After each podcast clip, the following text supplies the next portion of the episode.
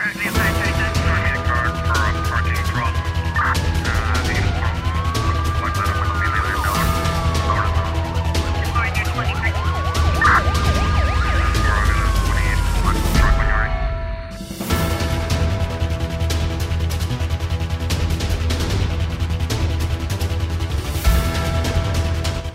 O Tribunal da Comarca dos Mosteiros, na Ilha do Fogo, decretou prisão preventiva para um indivíduo do sexo masculino indiciado da prática de dois crimes de abuso sexual de criança com penetração na forma agravada. Em nota publicada esta terça-feira na sua página, a Procuradoria-Geral da República explica que o suspeito de 28 anos foi detido fora de flagrante delito a pedido do Ministério Público no âmbito da investigação de um auto de instrução. A PGR afirma que o processo continua em investigação. A Polícia Nacional anuncia a detenção de quatro indivíduos fora de flagrante delito e a apreensão de uma arma de fogo, munições e armas brancas durante uma operação realizada no dia 16 na localidade da Chada Grande Trás, na praia. Em nota publicada na terça-feira, a PN refere que a operação teve a duração de três horas e contou com a participação de 34 efetivos e cinco viaturas. Durante a operação foram realizadas buscas em cinco residências. Quatro pessoas foram detidas. A Força Policial também apreendeu uma pistola 635 e oito munições do mesmo calibre, duas peças para montagem de arma de fabrico artesanal Boacabejo, um televisor plasma, três telemóveis, cinco gorros, um machine, duas facas e algumas peças de uh, vestuário. Presentes ao Poder Judicial para o primeiro interrogatório, três ficaram em prisão preventiva. O quarto suspeito ficou obrigado à apresentação periódica às autoridades. No Reino Unido, um homem esfaqueou a mãe, abraçou-a e deixou-a sangrar até a morte naquele que terá sido um ataque acidental.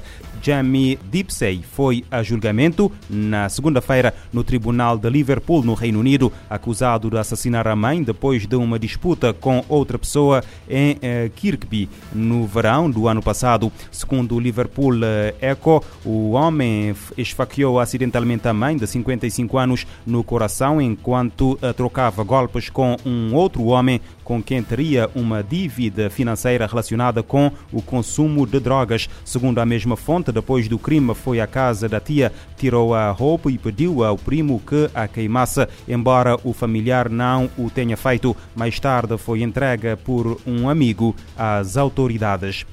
Um homem foi condenado por um tribunal britânico a cumprir 22 anos de prisão, seguidos de 8 de liberdade condicional, depois de um ataque violento em que arrastou uma criança em idade escolar para um campo agrícola e a forçou a consumir cocaína antes de a violar. O caso ocorreu no verão do ano passado em Port Talbot, eh, no país de Gales. De acordo com o The Sun, o abusador eh, confessou em tribunal eh, que planeou o ataque antecipadamente. No tribunal, a adolescente contou o impacto grave que o incidente continua a ter na sua saúde mental. A rapariga também disse que agora tem dificuldades em dormir, que emagreceu consideravelmente e que tem dificuldades em concentrar-se na escola.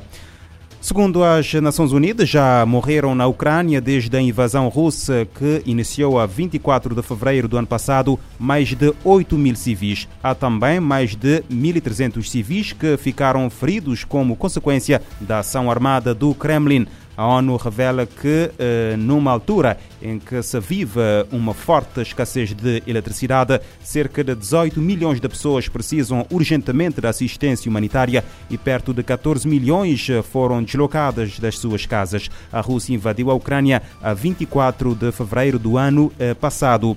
E o Fundo das Nações Unidas para a Infância alerta para crianças à beira do abismo por causa da guerra na Ucrânia. Pelo menos 5 milhões de menores estão fora da escola, cerca de 1 milhão e meio não têm acesso a tratamento de saúde.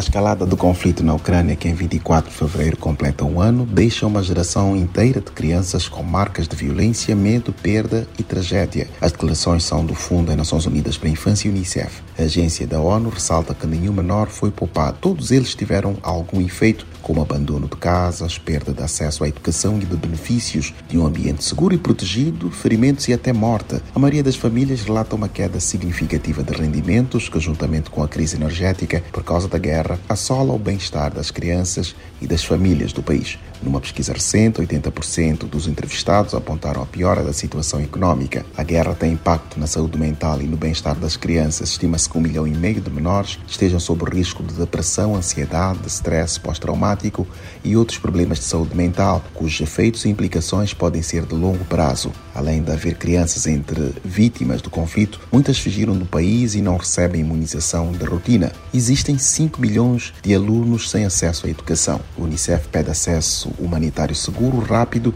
e sem impedimentos e o fim de ataques contra crianças e infraestruturas de que elas dependem, tais como escolas, hospitais e sistemas de abastecimento de água e saneamento. A agência quer ainda o fim do uso de escolas no conflito, dos, dos explosivos em zonas habitadas e dos confrontos. Da ONU News em Nova York, Eleutério Gavan. O apelo anual de ação humanitária para as crianças do Unicef precisa de mil milhões de dólares para cobrir necessidades imediatas e a longo prazo de 9 milhões e 400 mil ucranianos. O grupo inclui 4 milhões de crianças afetadas dentro e fora da Ucrânia.